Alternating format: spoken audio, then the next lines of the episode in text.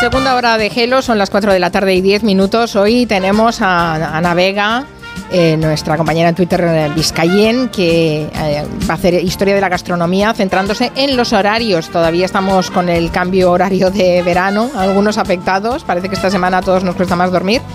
Y ella se pregunta a qué hora comen, a qué hora cenan, si han modificado sus hábitos horarios en las comidas y nos va a explicar que esto de cenar tarde en España, que no es de ahora, ¿eh? que esto hace muchos años, siglos que, que lo tenemos. Ha estado rastreando la historia de los horarios de comidas en España, que son eh, diferentes a los europeos. Después hablamos de eso. Eh, el que no sigue, ya decíamos, un horario atípico totalmente de comidas es Ferran Monegal. Buenas tardes, señor Monegal. Hasta el punto que no sé si preguntarle si ha comido, si no ha comido, si está merendando o no. no ya sabe usted que yo desayuno y ceno. ¿Desayuna y cena a la vez? No, desayuno, desayuno y ceno. ¿Solo? Sí. Vale. Entonces la comida es nada, ni siquiera. Un pasatiempo, la comida es un pasatiempo. Bueno, está bien. Un purparle. Más que nada, porque claro, está, como está dedicado usted a la televisión y eso ya le alimenta. Bueno, ya ve lo que pasa en la tele, una noticia tapa la otra. Hasta hace poco estaba la cosa absolutamente revolucionada, todas las cadenas enfocando a esta señora que creo que usted la conoce, la gran predicadora, una mujer compulsiva de la iglesia Cristo viene, Yadira Maestre. Sí, bueno, no, no, yo no la conozco, la he visto, la, he visto en las noticias, como todos. bueno, estaban excitados todas las cadenas con esta señora, sobre todo buscando la ligazón con algunos altos políticos del cuadro superior del Partido Popular. Bueno, es que la invitaron ellos a un acto de partido. que, que la invitaban y tal. Pero bueno, esto han seguido enseguida superado por por el tema del coronel López de los Cobos, que le han los jueces han el Supremo, sí, el, Supremo anulado le ha anulado el despido que le practicó el ministro Marlasca, le han devuelto el cargo y bueno y aquí paz y después gloria, a pesar de que Marlasca, pues bueno, Marlasca resiste, es un aquel libro de... ¿Cómo era aquel libro de Pedro Sánchez? ¿El manual de resistencia? El manual de resistencia ahora es el de Marlasca, es incombustible y demás. Es curioso lo de, lo digo como pincelada, lo de Pérez de los Cobos, que parece ser que Marlasca le destituye por el tema aquel de la manifestación del 8M, ¿sabe usted? Le destituye por falta de confianza, eso es lo que sí, pero por el tema aquel que se di, que dijo, no sé si dijo el propio López eh, Pérez de los Cobos, digo López y es Pérez, Pérez de los Cobos, eh, que dijo que en esa manifestación es donde se propagó más era la época del virus, la época del COVID y ahí se propagó y tal. En cambio, nadie nadie le ha pedido explicaciones al señor Pérez de los Cobos cuando era el máximo representante militar y responsable de la operación del 1 de octubre de 2017 en Cataluña, que como estrategia militar fue de Mortadelo y Filemón. Fue absolutamente desastrosa. Ahí mandaron a los cuerpos policiales que estaban absolutamente sorprendidos porque el mando había hecho una estrategia eh, nefasta. Sobre esto parece que no le han ni destituido, ni siquiera reprendido o haber o al menos analizado. Bien, no, aquí hay una noticia que algunos han tomado como un localismo, que es el, el regreso de la señora Clara Ponsatí, paso, pues, es la señora que estaba fugada, huida, barra exiliada, depende de quién lo considere, eh, y, regresó el otro día, regresó. Un visto no visto. Un visto no visto. Muy visto porque fue retransmitido. ahí está. Es decir, mm, ahí eh, yo mm, le voy a sacar solamente un momento cuando Vicente Vallés, que es la única cadena Antena 3 del Telehipódromo Estatal, la única que le ha dado a este regreso de la señora Ponsatí, eh, la única cadena que le ha dado un poco de, minutaje holgado, ¿verdad? Un poco. Y Vicente Vallés dice a su redactor desplazado en Barcelona, Alejandro Pérez Vico, le dice, oye, a ver, ¿qué ha pasado? Clara Ponsatí ha cruzado la frontera de España acompañada por una cámara de televisión de la agencia catalana de noticias con la clara intención de dar máxima publicidad a su regreso. Estoy totalmente de acuerdo. Y además saco este, saco este corte porque es una de las pocas veces que el informativo de Vicente Vallés coincide con lo que dice eh, el gobierno de Sánchez. Es una de las pocas veces que han coincidido. Es decir, estoy de acuerdo con la, crónica de Pérez Vico, eh, es decir, era buscar publicidad. Es más, yo considero que esto era un ensayo. Sí, un globo sonda, ¿no? A ver cómo respondían para... una manera de ensayar para una próxima llegada del señor de Waterloo, ¿verdad? Carlos Puigdemont. Eh, creo que, que, como ensayo lo, lo, estarán estudiando allí en la cocina de Waterloo y, creo que deberán retocar. ¿eh? Esto hay que hacerlo de otra manera. Tiene que ir más cámaras. Hay que avisar con más antelación para que esté todo el mundo allí mismo en la frontera. Y procurar que al día siguiente no salga una sentencia condenatoria de Laura Borras. ¿no? Exacto, que lo tape. y, todo se tapa enseguida. Exacto, hay que mandar cámaras, hay que avisar con antelación, mucho y sobre todo que esté la policía enterada. Sobre todo, porque a la que llegue, ¿verdad? Ya haya unos policías que con los grilletes en la mano le pongan los grilletes. Y entonces ya las cámaras enfocando, y entonces sí, es una entrada gloriosa, como si llegara el Mesías y lo detuvieran como un mártir y, bueno, y una preocupación para Junqueras, claro. ¿Qué más ha visto en la tele? Supongo que hablará ¿no? Del, del, otro tema que lo ha tapado todo, por bueno, eh, exacto. Y el tercer tema que ya lo ha tapado absolutamente todo, todo es esto de la gestación subrogada que el otro día en el programa de Sonsoles Onega, ayer concretamente, eh, Luz Sánchez Millado, la compañera periodista, decía, bueno, esto de, la, de la subrogación, esto en realidad es un eufemismo, es alquiler puro y duro, vientre de alquiler. Yo me quedo solamente a todas las cadenas, ¿eh? todas, las, al Rojo Vivo, el, el, Congreso de los Diputados, los programas de humor, los programas de tarde, de mediodía, de mañana, de noche, de prime time, de late night, todo el mundo con el tema de eh, la subrogación esta de la señora Obregón y el niño este, bien, o niña. Niña. Eh, me quedo con dos pinceladas de Wyoming cuando Wyoming se pone serio y aparca por un momento la trinchera frente al Partido Popular, cuando se pone serio a mí me gusta mucho con esa retranca que tiene esta ironía. La primera.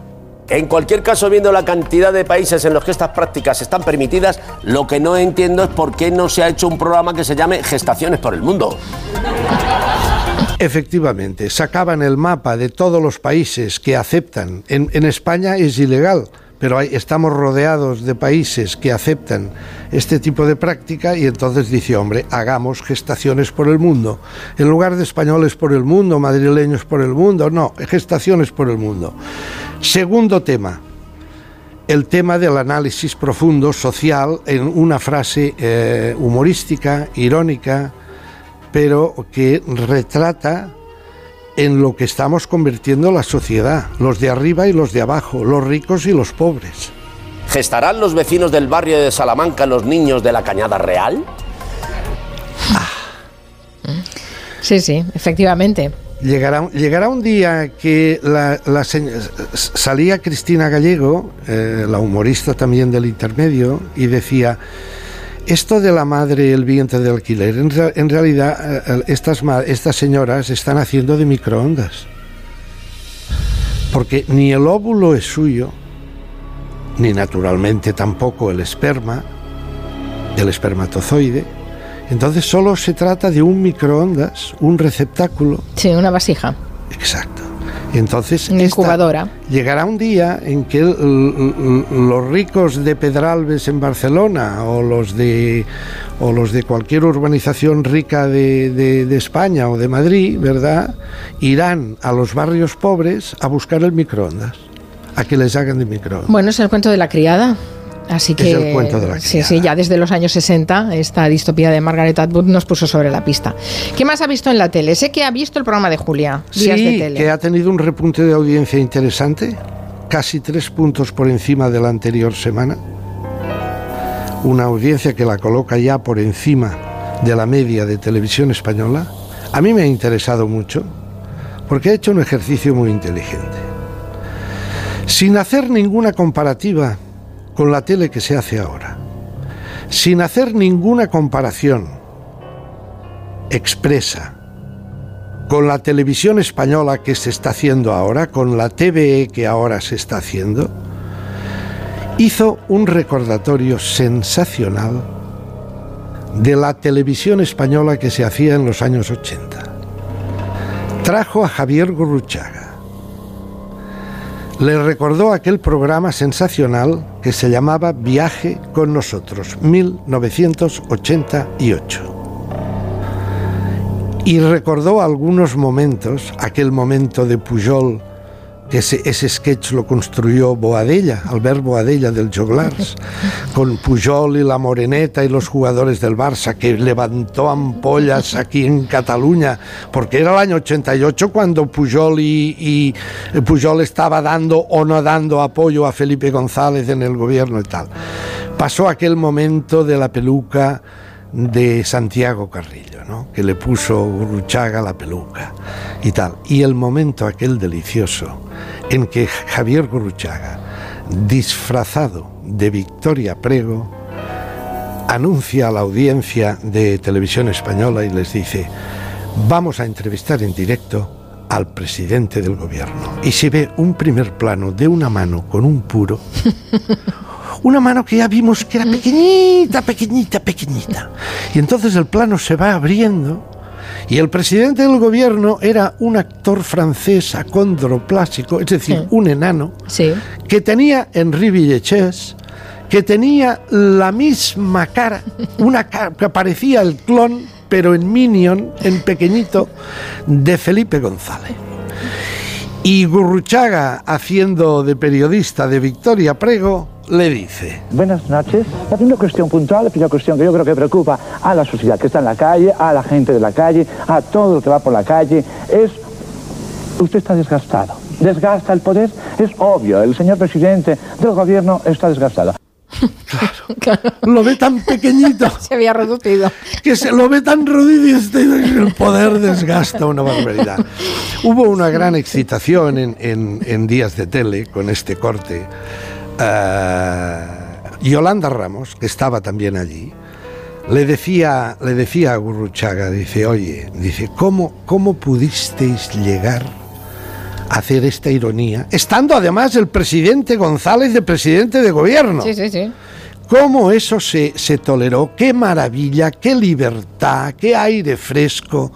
¿Cómo lo pudiste hacer, Javier? Y Javier responde. ¿Cómo os dejaron hacer esto? Bueno, pues mira, con la suerte de una directora general de la televisión española, que venía a ser directora general del cine. Moderna. Una mujer muy emprendedora, muy luchadora, con dos eh, narices. Pues eh, pacté un tipo de programa de unas características, me dio carta blanca para muchas cosas, jugamos, estábamos en una nueva década, eh, otros aires, y bueno, hicimos un programa muy libre, muy abierto, y encima los invitados sabían por dónde iba el juego. Y entonces, pues Santiago Carrillo, como tantos otros, entraron en el juego divinamente, ¿no? Perdón, estoy hablando de Pilar Miró, que no he dicho ni el nombre. Sí, sí, sí, sí, sí, sí. Es un poco más y no dice el nombre, es verdad. El nombre de Pilar Miró en, en el programa Días de Tele ya hace tiempo que viene sobrevolando. Porque claro, el mirar atrás, sobre todo si coges el archivo con delicadeza y puntería, y muy buena puntería, claro, no hace falta decir más. ¿eh? Yo no sé los actuales directivos de televisión española si no se pusieron ayer por la noche un poco nerviosos, viendo cómo nos enseñaban a todos nosotros. A los viejos nos lo recordaban, a los jóvenes que no lo vivieron les iluminaban. La propia Yolanda Ramos decía, pero esto que estás haciendo, que nos estáis enseñando del año 88, parece de hoy mismo, es de una frescura y una modernidad, decía. Eh, entonces los jóvenes ahora, y claro, los actuales directivos de televisión española, para ellos es dramático, porque ¿qué televisión española se está haciendo ahora, verdad? Este programa en este tema es clave. Advierte Gurruchaga, dice, yo con Pilar Miró solamente tuve un compromiso de respeto y no tocar dos temas que me pidió ella tenía yo un compromiso con ella, eh, lo voy a decir, ya han pasado unos años, además, como no es un homenaje a la gran Pilar, pues era, no te metas, lo digo sinceramente, no te metas con el rey, con la, no te metas con eh, las Fuerzas Armadas. Y luego, pues cierta mano izquierda, y yo tuve bastante mano izquierda y mano derecha, y tuve de todo. Efectivamente, una, una gozada recordar estos programas para los que mano no derecha. mano izquierda, y no, mano me- no te derecha. metas con el rey. No, y sobre todo, a ver, si tuviéramos tiempo para hacer un análisis de lo que pusía, de los sketches que ponían en pie, aquí es clave la figura de Bufón, el bufón, que esto lo juega admirablemente bien Javier Gurruchaga.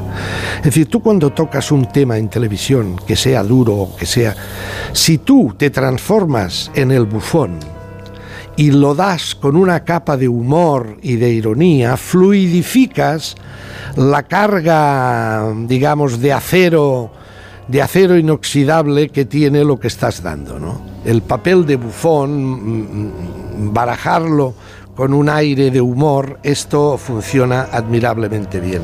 Y al final Gurruchaga, agradecido supongo por haber sacado el tema de su viaje con nosotros, no- le hizo un regalo a Julia Otero y a todos nosotros, de toda la audiencia, y es que volvió a enfundarse de cantante como cantante de la Orquesta Mondragón. Sabe usted que la Orquesta Mondragón nace con el nombre de Mondragón con, todas las campanillas. Mondragón en Guipúzcoa, en- en Donosti.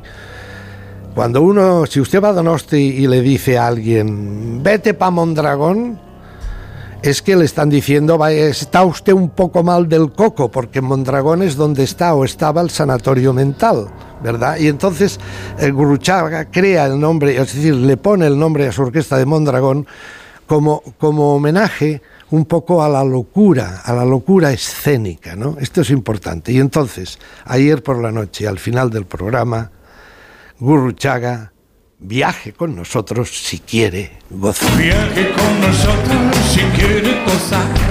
El viaje con nosotros en mi lugar. Y disfrute de todo el pasar y disfrute de las hermosas historias que les vamos a a contar. contar. Viaje con contar. He estado revisando algunos hits de la Orquesta Mondragón. Tienen uno que es eh, algo como, creo que se llama muñeca, muñeca de plástico.